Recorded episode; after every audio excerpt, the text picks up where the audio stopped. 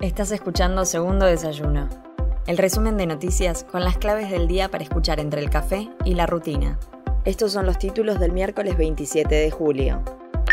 Alberto Fernández anunció un bono de 11 mil pesos para el potenciar trabajo. El presidente anunció ayer martes un bono para los beneficiarios del plan Potenciar Trabajo, que se pagará el 5 de agosto a los casi 1.300.000 titulares de este plan. El anuncio se realizó durante el acto de inauguración del Hotel 6 de la unidad turística de Chapadmalal, en la localidad cercana a Mar del Plata, en el que se homenajeó a Eva Perón a los 70 años de su muerte. La Liga de Gobernadores Peronistas se reúne en la ciudad de Buenos Aires.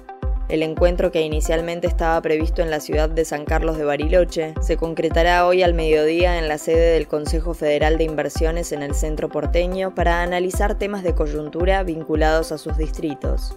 La formalización de la Liga de Gobernadores del Frente de Todos se concretó el 10 de junio luego de varias reuniones por la situación de la distribución de los recursos coparticipables y en su última reunión el 24 de junio pidieron redoblar esfuerzos para lograr un mayor federalismo en la toma de decisiones. El Banco Central anunció un nuevo instrumento para que el sector agroexportador liquide la cosecha. El directorio del Banco Central aprobó un nuevo instrumento para incentivar a que los productores agropecuarios vendan su cosecha de soja antes del 31 de agosto, en la misma línea de los beneficios que reciben las industrias manufacturera, energética y del conocimiento que incrementan sus exportaciones.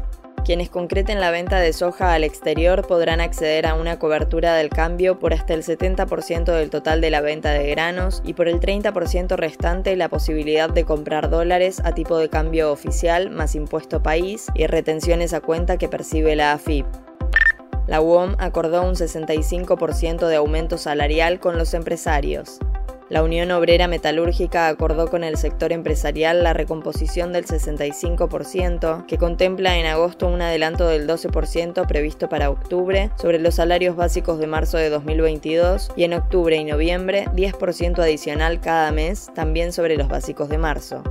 El secretario general de la organización gremial firmó en el Ministerio de Trabajo el acuerdo que contempla la mejora salarial en tres tramos, con lo cual el ingreso mínimo global de referencia desde agosto será de 95.828 pesos.